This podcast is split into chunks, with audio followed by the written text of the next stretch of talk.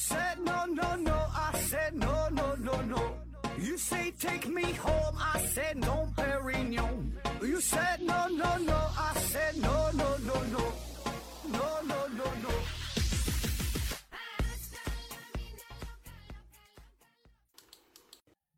拼命探索，不计后果。欢迎您收听《思考盒子》，本节目由喜马拉雅平台独家播出。呃，这一期呢还是回答挺有问题啊。第一个问题，小明匆匆提问说：“盒子你好，你的节目啊，我是一期不落呀，好多期睡睡觉时候都听啊。呃，睡着了第二天呢还得还得重听啊，这这感谢支持哈，听了不少遍，每次都感觉好多收获啊。可是因为记忆力不好，到后来发现呢，我老公都记住了，我还啥也说不出来啊。年初啊做了开颅手术，哎呦，呃，割了拳头大小那么部分，医生说对记忆力有影响啊。医生说对记忆力影响应该不会太大啊，可实际上我记性更差了，到了说着后面就会忘记前面的程度。后来呢，医生问我是不是左撇子，我说是啊，然后他就若有所思的样子。难道人脑的记忆的左右脑还会跟左撇子与否有关系吗？呃，可不可以多讲讲记忆相关的知识？那我还讲啥呀？讲完你也记不住哈。嗯，首先是祝你这个早日康复哈，身身体健康。这做了一个大开颅手术啊，不知道你现在恢复咋样了啊？祝你这个呃健康早日回归到健康的状态啊。说这个记忆力跟左撇子是否有关系啊？嗯，左撇子吧，一直。感觉是一种很神奇的存在。就过去经常说左撇子更出名，然后还有很多名人，像拿破仑、呃克林顿啊、比尔盖茨啊、牛顿、爱因斯坦、卓别林等等啊，说一大堆伟人名人都是左撇子啊，说他就非常厉害啊。然后又一种说法说这个左撇子记忆力呢会更好啊，还有人做过实验，说要求六十二名受试者在电脑屏幕上观看一系列的这个字母，然后呢写下来啊。然后说左撇子人就是完成的就更好，但我觉得这些吧都没有什么太大的说服力，而且呢近些年的研究就跟过去以前的说法不太一样了。我上学那阵儿还经常听说说左撇子，呃，空间想象力更强，就是呃什么绘画啊、音乐呀，你看这些一些大师都是左撇子，然后右右撇子就正常的这个这个多数的，啊是。语言能力好像是更好啊，这怎么地了？有有这么个说法，但现在的观点呢，就是左撇子、右撇子，嗯，没有什么明显的差异，不管是记忆力啊、思维能力啊、推理能力啊、智商什么，好像差别不是特别大啊。这左右脑的分工也不是说的那么那么明确哈，就左脑和右脑俩人势均力敌的，就是很多工作都是左右脑一起完成的。当然，现在这个研究也不是特别明白哈。总之吧，我觉得不要特别在意。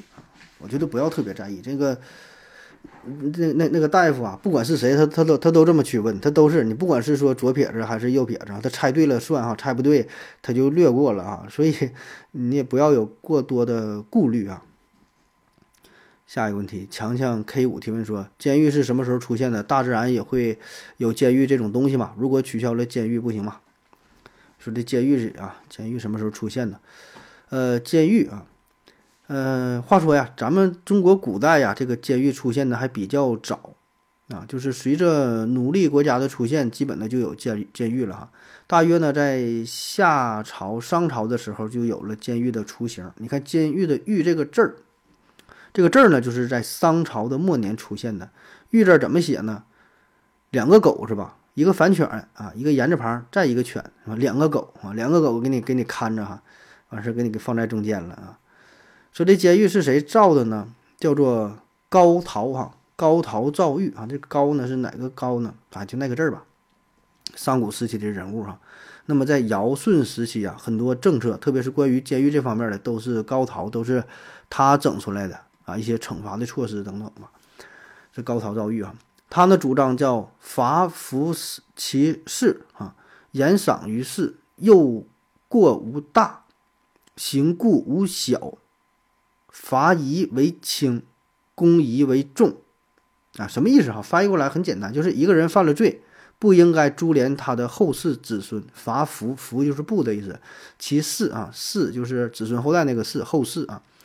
然后呢，公言于公言于世，这就翘舌了。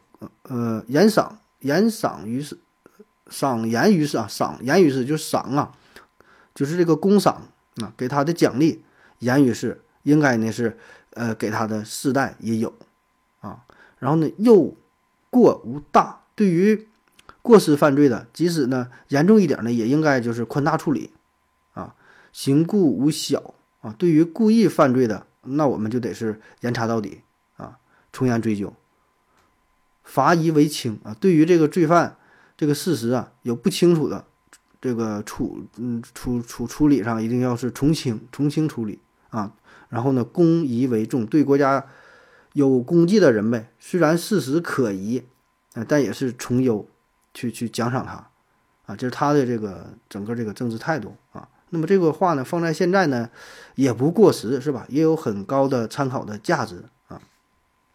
说高陶啊，他呢还有一个神兽啊，这个神兽呢叫做谢谢谢志谢志啊，这是一个上古神兽啊。这个谢志这俩字儿还挺不好写，遇到一些疑难的案子哈，破不了了，就得让这个谢志出马啊。他呢是呃中国神话中神话当中的一个独角兽啊，独角兽，呃体型呢是大者如牛，小者如羊啊，形似麒麟，哎，全身长满浓密黝黑的毛。啊，双目是明亮有神啊，额上长一角啊，一个独角兽啊，谢字啊，那他并不是，并不是龙的孩子哈，龙生九子不，这这这个不是哈，他不是，他是另外另外一套的啊。这谢字呢，他拥有很高的智慧，懂人言，知人性，怒目圆睁，能辨是非曲直啊，能识善恶中间。发现邪恶的官员呢，就会他会用脚啊去触碰到他，然后给他吃到肚子里啊，是勇猛公正的象征。现在很多法院，法院门口不摆的这个神兽嘛？你仔细看哈，它摆的不是狮子，摆的就是谢字啊，代表什么公正啊？代表这个就是就是这个处理案子嘛，辨能辨是非曲直嘛啊。然后说大自然当中是否有监狱这个东西啊？大自然当中我大概查了一下，好像还真没有。因为什么呢？你想这个监狱是啥？它是一个司法场所，对吧？是为了惩罚罪犯的，相当于剥夺了他的人身自由，对他进行改造，啊，这是我们人类社会特有的规则。那么在自然界当中，在这个动物群体当中，他们有他们的规则，他们的规则是什么？弱肉弱肉强食，是吧？人生短暂，不服就干。之所以咱们人类社会会有监狱，是我们。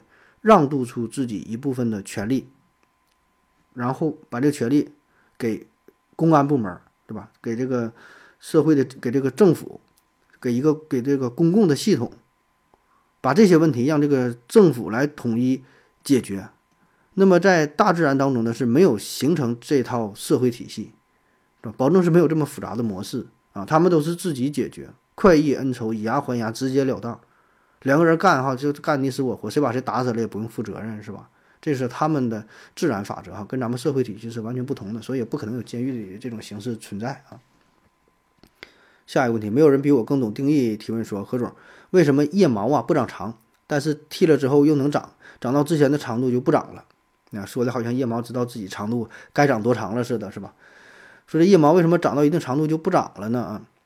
这个呢，就是因为腋毛它有一定的生长周期啊，这个周期呢一般就是两三个月，然后呢就进入到呃休止期，它就不长了，然后就开始退化，就开始脱落，然后进入到下一个循环啊，所以这也就意味着，不管你剪与不剪，它基本就长到固定的这个长度，就这么一个周期，然后就开始脱落，然后就再长出一批，所以呢，它它不管是多长，它一定是有个极限，就是就是你不剪的时候就是一个极限，你你剪了，它仍然会长到这个这个周期，它也不会再。不会再增加，就这么循环下去啊。下一个问题说，我们都知道食物会刺激胃分泌胃酸，那么喝水会吗？如果不会，那么喝饮料会吗？喝粥会吗？胃怎么判断是不是要分泌胃酸了，是吧？这胃怎么这么出名啊？嗨，这就是人体的代偿呗，人人人体它本身的一些反应呗啊。那就像是说，拿一个东西碰你，为什么拿尖的碰你？你会躲，拿热的东西碰你烫你，你会躲；拿冷的东西特别冷的刺你，你也会躲，是吧？拿非常柔软的东西碰你，温的乎的碰你，你就不躲呢？是不，人体它不有一个感感觉器官吗？你吃东西也是啊。那什么东西会刺激胃酸分泌？第一呢是与饮食有关啊，比如说你食用一些含淀粉比较多的，像这个土豆啊、什么地瓜呀这类的食品，或者比较甜的啊、生冷的、辛辣的、刺激性的食物、油炸的这些，它都会都会刺激你，是吧？还有像你喝这个浓茶呀、咖啡呀等等，都会导致胃酸分泌过多。还有一些不良的生活习惯、生活不规律啊，嗯，暴饮暴食啊、过度疲劳啊、精神紧张啊、熬夜呀、生气啊等等吧，这些情绪上的波动哈，也会影响你的胃酸分泌。还有像本身一些疾病，胃炎、胃溃疡、反流性食管炎，啊，贲门松弛症，啊，就是等等这些都会。就是说你这个胃体内，它有很多化学感受器，它有很多，它有很多细胞啊，很多什么生物化学的反应啊，它能感受到里边压力的变化、pH 值的变化等等吧。这个说起来就就就细了哈。然后感知之后做出相应的反应啊。下一个问题，紫飞帅提问说，为什么遮阳伞是黑色的？不是反白色的反光率更高吗？同理，人为什么会越晒越黑？晒黑之后不是更容易吸收太阳光吗？如果变白的话，那就能更好的反射太阳光了呀。啊，说这个，说这个这个什么遮阳遮阳板，这个遮阳网啊，遮阳网上都是黑的啊。那咱都知道，其实白色这个反射能力是更强，对吧？夏天咱都是穿白色、穿浅色的衣服，那为啥遮阳网还是黑的？因为黑色它吸收太阳光，更确切的说是吸收紫外线的能力更强。那遮阳网的作用是什么？就是遮阳嘛，就是把这个热量吸收在这个网上，让这个网子下边的热量越少越好。那么为什么咱们不穿黑色的衣服啊？原因就是黑色的衣服它会把热量集中在衣服上，它很吸热。但是你这个衣服是贴在你的身体上的，那么你就直接会感觉到这个衣服很热。但是遮阳网。在这个网与地面之间，它是有很大的距离的。那么这个时候啊，因为有这个距离的存在，所以呢，所以呢，这个不会直接导致下边温度很高。那如果说换作是白色的遮阳网，白色它是反光能力很强，但是它透光性也很好。虽然可以反射大部分光，但是仍然会有更多的光透下来。照到下边就起不到遮阳遮阳的作用了，所以呢，我们并不在意这个遮阳遮阳网是否会被晒热，我们不管它是吸热也好，是反射也好，不重要。我们重要的是不想这个光透到透射到地面上，所以我们要找一个遮阳作用最好的。那么至于说人为什么会越晒越黑哈，越晒越黑啊，这呢也是一个进化的结果吧。就那些晒太阳不黑的人哈，那些个体呢，基本都被大自然就是最后就都淘汰了啊。活下来的、留下来的，咱的祖先哈，一代一代下来，得保证是晒太阳越晒越黑的这些个体啊。因为你晒太阳变黑是一种优势啊，越黑越优势啊。对于人体来说，这是一种好，就是一个好处，一个优势。就让皮肤变黑的，这是就是黑色素细胞对紫外线照射的一个反应啊。所以这相当于人类演化出来的自我保护的机制。因为你过多的紫外线对于人体它是一种伤害，对吧？那么，为了能够应对紫外线对皮对皮肤造成的伤害，伤害人类就进化出了黑色素细胞。那么，它在紫外线的照射之下就会产生黑色素，黑色素吸收紫外线，从而呢就可以保护咱们的皮肤远离皮肤癌的伤害。那么，根据数据显示，就是白人患皮肤癌的发病率是相当之高，而非洲就黑人他患得患有皮肤癌的这个这个可能性发病率是非常非常低啊。那么，在这个紫外线强烈的地区，那些皮肤颜色浅的人群，他缺乏黑色素的保护，那么也更容易患有皮肤癌，那么死亡率也越来越高。所以这么一代一代的筛选下来，这个皮肤就是越来越黑啊，这这这就是一种一种好处了哈。最典型的就印度人哈，你看印度呢，它属于高加索人种，它本来也也算是白人哈，但是呢，在南亚次大陆哈有超强的紫外线的照射嘛，最后筛选下来，你看他们的皮肤是变得越来越黑，是对自我的一种保护啊。下一个问题。六星瓢虫提问说：“盒子兄弟要请教一个问题，我一个大男人，为什么看见蛇呀，不管大小，不管颜色，或者只要脑子里想到这个东西，就会害怕的要死？我好像天生对这个东西啊，就恐惧的不了不得了啊，这是怎么回事啊？”长不愿威斯回复说：“我也怕的不得不得了啊，谁要用蛇，谁要用蛇吓我，我能打死他啊！嗯，这确实是啊，这怕蛇的人非常非常多啊，这我我我我也我也特这害怕。你你问这个问题，我看到之后我就挺害怕啊。”科学美国人杂志做过一次调查，评选出人类最害怕的几件事物，蛇排在人类恐惧事物的排名当中，就是排第一啊！我想，甚至有很多人听到我聊这个话题的时候，已经是有一些不适的感觉了，是吧？俗话说嘛，咱叫一朝被蛇咬，十年怕井绳，是吧？嗯，但为什么怕蛇哈？一直也研究的不是特别清楚，就是很多人你说十年什么一朝被蛇咬，然后你怕井绳也行。很多人他并没被蛇咬过，甚至说并没看过真的蛇，然后他还是很害怕，是吧？就感觉这就是一种一种本能啊，就是这个并不是后天习得的，好像生下来就害怕。为什么害怕呢？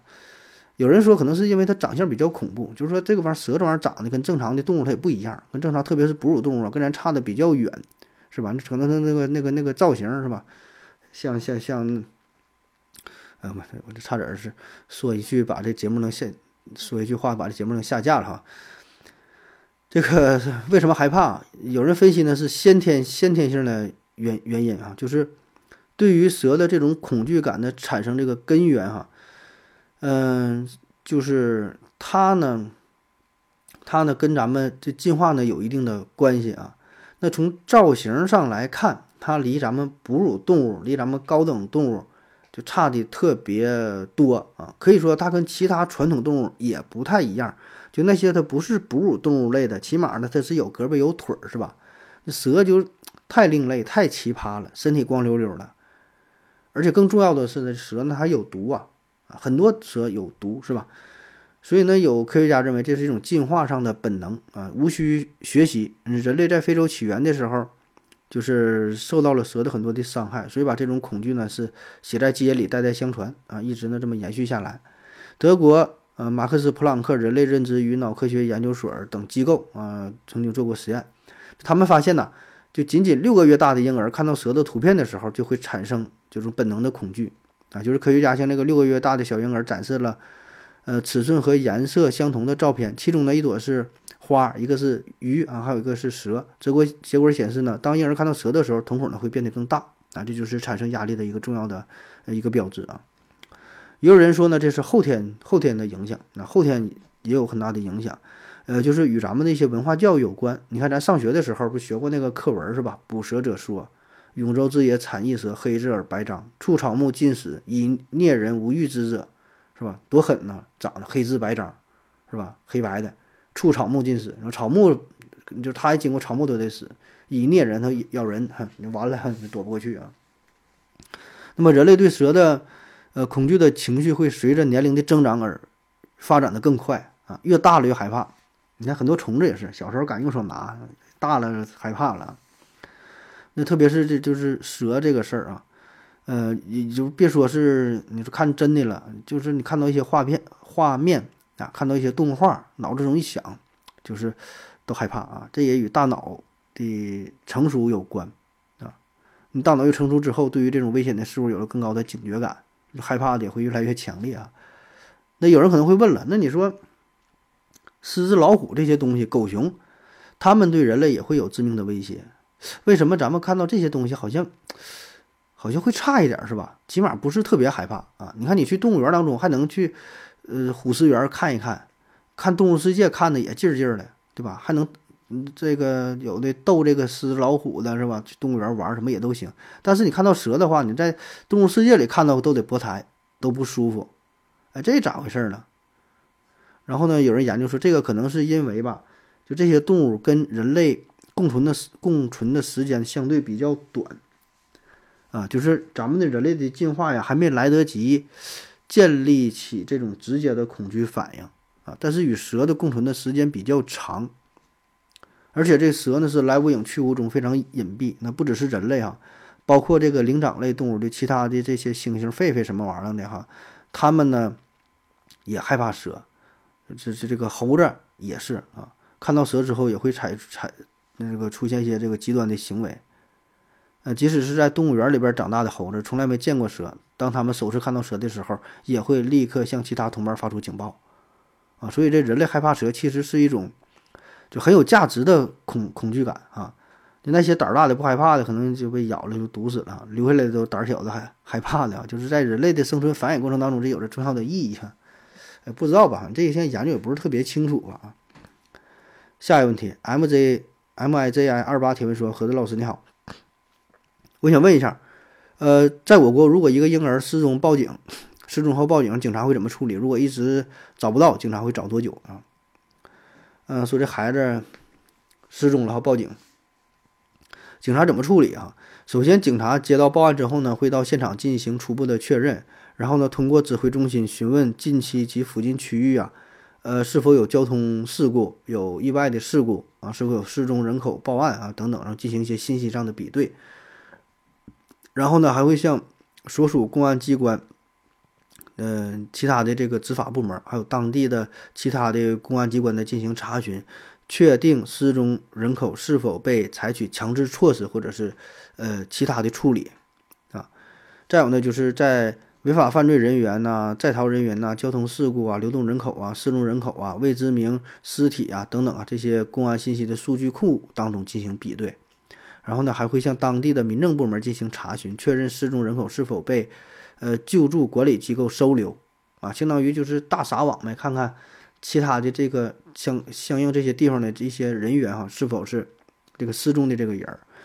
同时呢，还会向指挥中心求助哈，就是帮助通知路面的警力呀，呃，检查站呐、火车站呐、客运站呐等等这些重要的场所啊，看看注意发是否能够发现这个失踪的人员。然后呢，还会请求其他的部门协助这个。进行查询，就是利用一些媒体呀、互联网啊、呃出租车啊等等，这些社会力量啊，进行大力的排查。嗯，反正就是能想到的就是这么些吧。还有一些呢，可能人家有一些内部的资料哈，不太、不太、不太方便哈，咱也咱也不知道了。下一个问题，没有人比我更懂定义。提问说，主播为啥都站在电梯里面啊？都是站在电梯里面，却要说坐电梯哈？明明是被电风扇吹，却要是说。却要说吹风扇，蘑菇大大回复说：“我觉得站电梯会让人觉得很累哈。早期推广的时候起名啊，会起名的人做的文字游戏啊，说为啥叫坐电梯不叫站电梯啊？嗯，坐这个这个字儿吧，本身它也有很多的意思哈。最基本的意思就是把屁股放在椅子上、凳子上是吧？这叫坐啊。然后靠这个物体支撑你的重量啊，请坐是吧？坐下来谈一谈。”你看“坐”这个字儿不就是吗？两个人在土堆上啊，这就叫坐啊。那还有一个意思是什么呢？就是呃乘搭，就是乘车，对吧？搭车或者咱叫坐船、坐火车啊，这也是坐啊。还有什么意思呢？坐停车坐爱枫林晚，这里边“坐”是什么意思呢？因为的意思啊，就是咱这个词儿都有很多的很多的意思啊。你说坐电梯，那自然就是搭乘电梯，而不是真的坐在电梯里。还有像坐车，你坐车有的时候坐车，有的时候你是没有啊，没没有坐就得站着嘛，也叫坐车是吧？没有叫站车的。还有坐船是吧？也是这个意思的。这都是搭乘的意思，而不是并不是指真正的去做这个这个这个动作是吧？其实这就是一种语义上的习惯呢。像咱们说上厕所，你上厕所，你也没去。厕所的上边啊，是吧？你不是去厕所的里边吗？应该是进厕所，那是上厕所。上厕所还有看医生，你也不是去看医生，是吧？是医生看你的病啊。还有打出租，你也没打呀，是吧？怎么打了哈？打出租啊，还有爬楼梯，你也是用两个腿儿哈。还有这个吃早茶啊，还有像什么很多吧，就是用的这个动词呢，跟它本身的意思呢，并不一样。啊，细究起来呢，其实并不对啊。然后第二个说说你这个吹电风扇这个事儿，是被电风扇吹，却要说是吹风扇是吧？明明是太阳晒我，为什么咱说咱去出去晒太阳啊？去海滩上晒太阳，生活当中经常这么去说，那从语法结构上来看，这是很不正常的，是吧？应该是我是主语，晒是谓语啊。但是呢，从语义上来讲，就是我应该被太阳晒才对。那现在呢？这个太阳啊，却成了晒的宾语，就是好像我自己会发光发热，我把太阳给晒了似的，是吧？去去晒太阳啊。那么这个咋回事啊？呃，简单的说，那就是约定俗成，就这么用，是吧？但是你仔细分析起来呢，这就会涉及到呃语法结构的一些问题啊。那么咱说说，我晒太阳，真正的语义应该是我坐在太阳下，太阳晒我，我被太阳晒了。是吧？这个是合合理的标准的说法。那么按照这个意思呢，就是我们呢就会这应该变成一个被字句，就是我被太阳晒，我被太阳晒，是吧？这是这个句子的意思。那这么这么去说话，就会产生一个问题，不只是麻烦的问题，而是一个情感的问题。就被动句呢，它会里边就夹杂着一个情感。被动句的特征就是在表达遭受，特别是遭受一些不如意的事儿，就是你处于一个被动无奈的状态。咱说哈，我被狗咬了，对吧？咱一般不会说，嗯，你咋的了？狗狗咬我了，一般就是生生病了，不是这个这个被人咬的时候说，哎呀，被狗咬了，是吧？或者说被车撞了，咱也也不会说车把我撞了，确实是车把你撞了，但咱一般说出车祸的时候都是被车撞了，然后说被强奸了。是吧？脑袋被驴踢了，脑袋被门挤了，这是咱常用的表达的形式。当然，呃，也有一些好事儿哈，比如说被评为三好学生，被评为校花啊。但无论如何，背这个字儿啊，就是你说背字句的时候，多半呢都是表达你遭受了一件事儿，并不是你主动想要去做。但是咱们去晒太阳也好，你去吹电风扇也好，这个事儿呢，是你主动去做，你主动这么去选择的。你热了，所以你打开电扇，你要去吹这个风。你想出去海滩，去去外边，你想去晒太阳，你想享受太阳的温暖，你是主动的，你是这个动作的发起者，你并没有被迫的去遭受这个事儿。所以，如果这句话用被动句来表达的话，在语义上就明显偏离了人的主观意愿。说我被太阳晒了，好像你很无奈哈，你你这进不去屋，只能在在在外边哈，就晒的自己被被晒的很难受。除非你看，也有人这么说，什么时候说被太阳晒呢？就是我去海边玩，然后呢，我被太阳晒黑了，对吧？我被晒爆皮了，或者我吹电风扇，我被吹感冒了。你会发现，你这么说的时候，你会成为这个动作的一个受害者。你遭到了太阳的晒，然后导致了一些你不想要的结果。这个时候你才用被字句，所以这才是问题的关键啊。那说到这儿啊，这么一说，好像从道理上可以接受，是吧？但是从语法组合的规则上来看，好像它那还是不合理呀。哎，那么这呢就要提到构式语法哈。构式语法，构式语法认为呢，如果构式本身具有一定的语法意义，而句子的整体。意义无法从构式的组成成分或已知的其他结构中推导出来。句子的意义来自于构式或构置成分之间的互动。啊，什么意思啊？我不知道什么意思啊。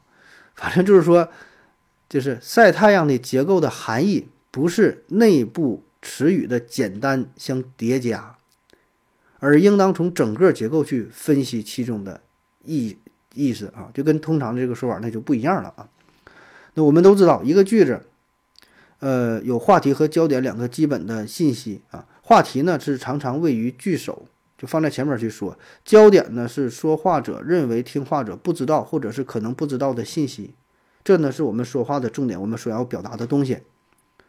那比如说，到太阳底下去晒啊，到太阳底下去晒，是我主动实施的一种行为。我呢就是话题，是整个句子的主要描述对象。那么我这个信息作为话题就显得非常的重要。那越重要、越紧急的信息，越倾向于放置在整个结构的句首。那如果这句话变成了“太阳晒我”，那么太阳就成了话题，太阳就成了一个重要所所要表达的地方，是吧？谈论的不再是我怎么了，而是太阳怎么了。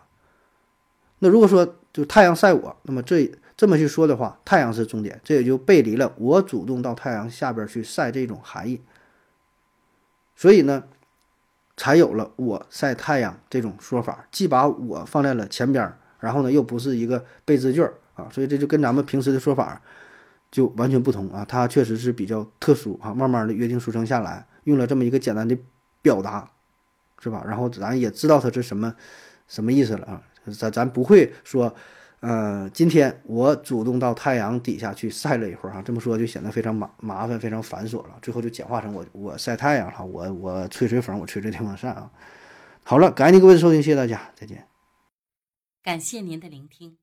如果您也想提问的话，请在喜马拉雅平台搜索西西弗斯 FM，在最新一期的节目下方留言即可。欢迎您的参与，我在这里等你哦。